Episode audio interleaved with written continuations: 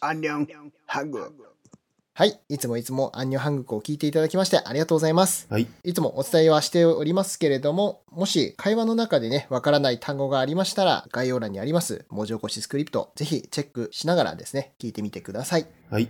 はい。では、今回もですね、リスナーさんからのコメントを紹介させていただきます。ニックネーム、コムタンさん。ニックネームというか、あのそのままね、名前でいきますけれども、えー再生回数2万回。佐藤さん、おめでとうございます。私も作品の評判や韓国語スラングなど、Google 検索で出てこない場合は、ネイバーで見つけることも多いです。韓国のリアルな検索事情が知れます。ということでね、この間、えー僕たちのこのアンニョン韓国が2万回を達成したということのうん。お祝いのお言葉と、あとあの、ネイバーのね、話をしたと思うんですけれども、それに対するコメントですね。はい。はい。を、あの、コムタンさんという方からいただきました。はい。ありがとうございます。でね、このコムタンさんという方、スタンド FM でラジオ配信もされてる方なんですね。そうなんですね。そうなんですよ。で、おも韓国語の、あの、ウェブトゥーン翻訳だとか、あーそういったこともされてる方で、おうおうおう非常に、えー韓国語も堪能な方なので、おうあの、勝手ながら、あの、ここでちょっと宣伝させていただきました。 はね、気になる方は、あの、概要欄に、えーリンクを載せてますのでね、ぜひチェックしてみてください。あ。はい。はい。コムタさんコメントありがとうございました。さて、今回のテーマに移らせていただきたいと思います。今回のテーマなんですが、こちらもですね、リスナーさんからいただいたテーマを取り上げて話していきたいと思います。えーニックネーム S さん。韓国の方の連絡頻度の考え方や安否電話、ああああ。結婚するとするものですかなるものが今気になっています。韓国の方はとにかく連絡頻度が多い。ああ電話の回数も数秒数分ぐらいの話も1日に何度も電話してくれるなど、はいはい。日本人に比べると格段に多いと感じています。かっこ私はポジティブな印象ですってことでねこういったですねコメントそしてテーマをいただきました。うん。あのですねいや本当にこれは僕も感じるところなんですね。ああ。黒くにゃ。やっぱり韓国の方って電話よくするよなって思うんですよ。 음. 음. 뭐 그럴 수 있죠. 사실 저는 지금 일본에 있으니까 はい。 깊게 생각해 본 적이 없는데 일본 분들하고 그렇게 한국에서처럼 うん。 빈번하게 전화를 하거나 그러지는 않은 것 같네요. 확실히. やっぱそういう風に感じますか。やっ 음. 그런 것 같아요. ぱりってことは、その、JP さんも 음. 韓国人は電話をよくすると思うと。 어. 뭐 전화도 전화도 그런데 음. 이제 요즘은 라인이나 카카오톡이나 이런 메신저로 대화를 많이 하잖아요. そうですね。 그런 부분을 보면 또 한국인도 또 많이 하지 않나. うんうんうん。 좀 시도 때도 없이 할 때가 있지 않나? あー、そっかそっか。じゃあ、電話が多いっていう話をしましたけれども、電話だけじゃなくて、韓国人は、 음. まあ、電話以外のカカオトークだとかね、まあそういった LINE、いわゆる日本で言うと LINE ですけれども、そういったもので連絡自体が多いと。 음. 뭐 그건 서로 연락하는 사람들 간의 어떤 관계나 뭐 이런 것들 음. 아무래도 관련이 있겠지만 うんうんうん。 근데 보면 아무래도 좀 더 자유분방한 연락을 하지 않나 한국이 어떤 연락을 하는 데 있어서 うーん、そうですね。はいはいはい。だからやっぱりその連絡頻度が多いっていうだけじゃなくて、その連絡に対する、なんて言うんでしょうね。 아 어, 좋게 말하면 일본의 경우가 하이. 상대방을 배려하는 거죠 うーん、そっかそっか。はい。 음.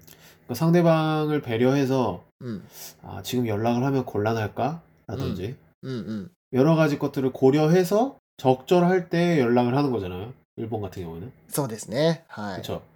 근데 이제 한국 같은 경우에는 좋게 말하면 편하게 연락하는 거고 うーん、気軽になる。あ、そうそう、気軽にね。そっかそっか。 깊게 어, 깊게 상대방이 지금 연락하면 곤란하지 않을까라던가 뭐 이런 어느 정도 그런 어떤 이런 배려라던가 생각이 필요한 때가 있겠지만 うん、 그렇지 않은 연락을 할 때가 더 많지 う 않은가 ん、うん。 한국 같은 경우 うん。だから日本人は連絡をする際に相手がどう思うかっていうことをとても考慮して連絡、電話して、 그렇죠 韓国人はよく言えばその気軽に相手に電話をするっていう傾向があると。 음, 그런 것 같아요. あ 딱 뭔가 이거를 말로 하기 어려운데 도대체 일본과 한국의 차이점이 뭐냐? あうんうん。 라고 묻는다면 이렇게 대답할 수 있지 않을까? うーん、そうかそうか。 뭐 예를 들면 うん。 그냥 제 느낌을 말씀드리자면 はい。 한국에서는 그냥 뭐 있으면은 깊게 생각 안 하고 그냥 전화해요. 일단 전화해요. 음. 전화해서 상대방이랑 연결이 되면 통화하고 うんうん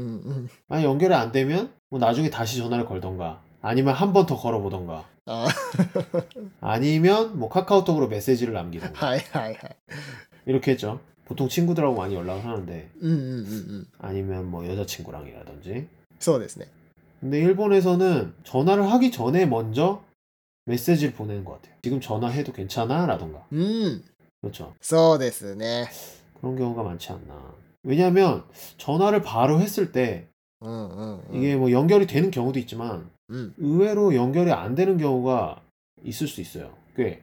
日本の場合ね。はい。 그러니까 만약에 이 사람이 일하는 시간이 아니다 하면 전화를 걸면 전화를 받을 수 있겠죠. うんうん 근데 만약에 낮에 일하는 시간이에요, 이 사람이. 음. 그럼 전화 못 받을 거잖아요. 전화 걸면. はいはいはい。 보통은 그렇죠. 근데 이게 한국 같은 경우에는 뭐 회사에 따라 다르겠지만 うん、 받을 수 있는 경우가 많아요. 일하는 중에도. はい。韓国だったら、その、に、ね、仕事中でも電話を取ってくれることが多いと。 어, 물론 회사에 따라 달라요. 이거는 일을 어떤 일을 하느냐. はい。 어. 会社によったり、どんな仕事によるかにはよるけれども。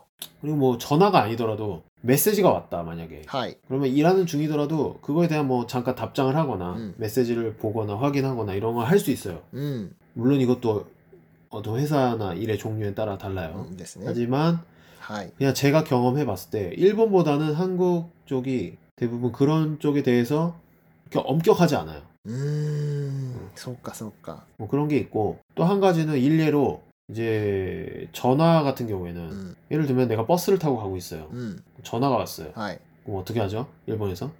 もう、ごめん。後で、またかけ直すね。って言ったり。 그쵸? もしくは、あの、まあ、取れないということで、メッセージか何か残すっていうような。 그렇죠. うん 보통은 그렇죠. そうですね。 근데 한국은 한국은 어떻죠, 근데? まあ、韓国だったら、えよこせよ 어, 그냥 봤죠. そうですね。 어, 그냥 봤죠. 그러니까 한국에서는 딱히 이제 대중교통 안에서 엄청 막 시끄러운 큰 목소리로 うんうんうん 막 소리를 지르는 게 아닌 이상은 전화 통화를 그냥 해도 크게 상관이 없단 말이에요. うん。うーんですね。 음, 그러다 보니까 문화 자체가 그래요, 한국은. ははでもそうですね。確かに。あだから、ね、JP さんと話した内容でいくと、そういう公共の場とかでも、韓国って、割と電話を、うん、なんだろうな、するし、で、してる人をあんまり気にも留めないというか、 음. まあそういった部分あるじゃないですか。もちろんね、さっき言ったように、あの、あんまり大きい声でずっと話してるとかね、 음. あの、ここはさすがにするとこじゃないだろうっていうような静かな場面とかだと、それはみんなね、嫌な顔はするんですけど、 그렇죠, 그렇죠. まあ一般的なね、なんかその、ちょっとした、まあ電車に乗ってたりとか、それから、まあバスとかもそうですけどね、 음. まあそういうんだったら、まあ普通に電話はしてますよね。 그렇죠. 예를 들면 이런 거예요. 저는 사실 하이. 일본에서 지하철 안에서 전화하면 사람들이 왜 지하철 안에서 전화하냐고 약간 눈치 주잖아요. 지하철 안에서는 전화하면 안 되지 이런 생각을 가지고 있잖아요. 일본 사람들. うーん、そうですね。ちょっ 그렇 と、あの、うん。 그럼 옆 사람하고 말하는 건 어때요? ああ、 그냥 얘기하는 거. この人と、いや、それは別にっていう感じは。 그거 괜찮은 그 차이점을 모르겠어요. 저, 솔직히. 아. 그 전화기를 대고 얘기하는 거랑 はいはいはい。 옆 사람이랑 얘기하는 う 거랑 んうんうん。 똑같은 이 목소리로 うん 똑같은 うん 볼륨으로 うん。 얘기하는데 음. 도대체 뭐가 다른 건지. あまあでも言われてみればそうですね。 옆 사람하고 이야기하는 건 うんう 괜찮고 んうん。 똑같은 목소리로 전화로 얘기하는 건 안 되고 うん 그 うん。 뭔가 이상하죠. それは確かに、まあ言われてみるとそうですね。 음. 뭐 지금이야 저는 그 익숙해서 はい。 지하철이나 버스에서 전화를 받진 않는데 うん、 왜냐면 그거에 대해서 이제 어떻게 생각하는지 う 아니까. んうん 근데 처음에 왔을 때는 되게 의문을 가졌어요. うん。おー 왜 전화하면 안 되지? 물론 큰 소리로 엄청 그게 주변에 폐가 될 정도로 うん。 민폐가 될 정도로 전화를 하면 문제가 있겠지만 うん。 그냥 옆 사람이랑 얘기하는 것처럼 전화할 수도 있는 거잖아요. 아니면 작은 네. 목소리로 전화한다던가. 음, 음, 그렇게 하면 사실 딱히 문제 될 게 없는 게 아닌가라는 생각을 한번 했었죠. うんうんあーあじゃあこれ結構その日本に移住したりとか、まあ、日本に少し住むような韓国の方は、うんもしかしたら結構感じてるかもしれないですね。 음, 그럴 것 같아요. 아무래도. こうなんか日本でこの電話のなんだろうその 気軽さ 음. 아마 뭐 예를 들어서 뭐 대화도 좀 별 하면 안 된다라고 하면 이해하겠어요. 그냥 아예 조용해야 된다. ああなるほどね、はいはいはい、うん 대화도 안 되고 전화도 안 되고 대중교통 안에서는 그냥 조용히 하는 게 매너다라고 한다면 물론 그럴 수도 있죠.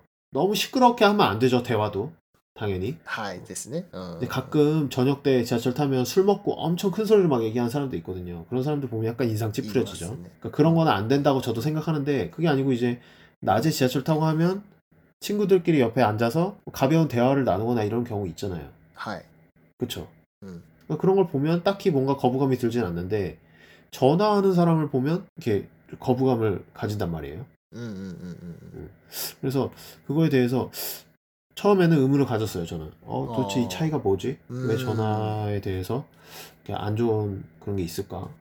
確かにねちょっとここ不思議ですよねうんうんうんいやーこの辺がねまずもうあの日本と韓国でその意識の違いっていうんですかねまあ文化の違いというかがありますよね 음, 그래서 뭐 지금은 사실 그거에 대해서 의문을 갖기보다는 うん、 이것도 하나의 어떤 일본의 뭐 예전에는 그게 굉장히 좀 아- 어떤 하나의 비매너 행위로 여겨져서 うんうん、 어떤 이유로 인해서 그게 음. 지금 이렇게 정착이 된 걸 수도 있으니까 はい、 하나의 현상으로 그냥 이해를 하고 그냥 생활하고 있어요. 딱히 의문을 가지기보다는. うんうん 음, 근데 이제 처음에 왔을 때는 일본에 처음 왔을 때는 약간 그런 의문이 있었죠. うん、うん、 왜냐하면 한국에선 저는 계속 그렇게 생활하지 않았었으니까.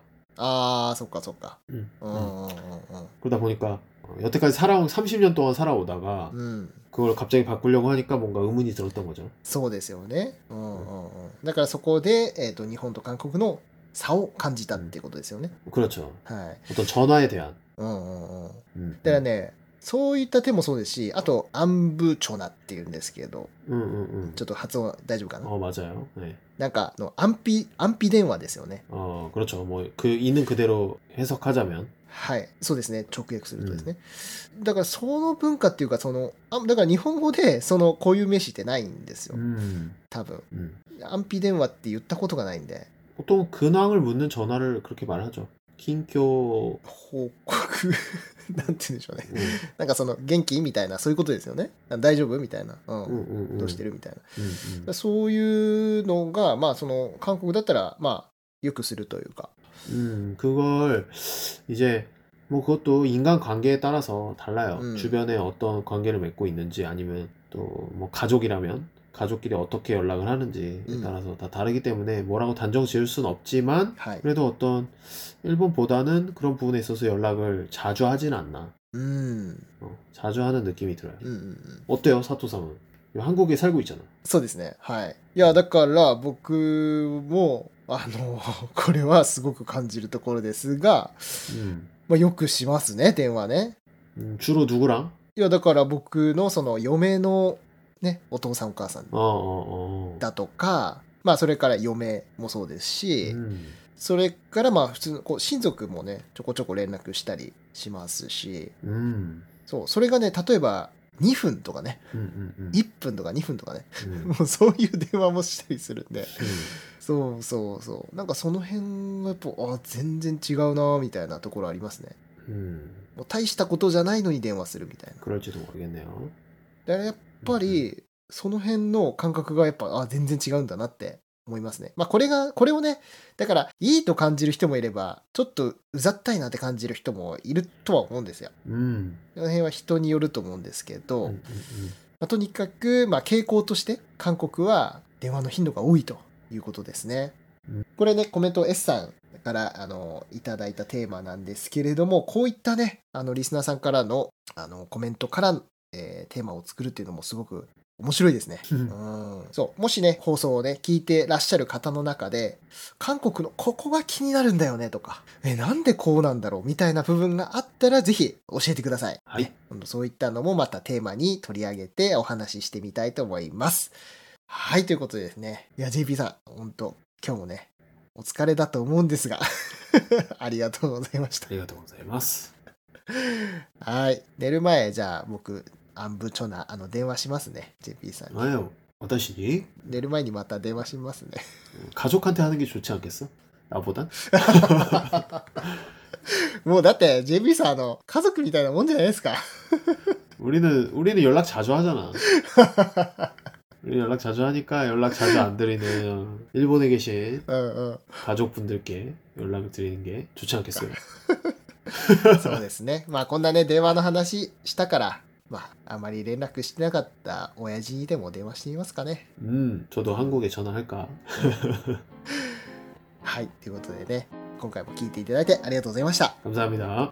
はいそれではまたバイバイ 자네.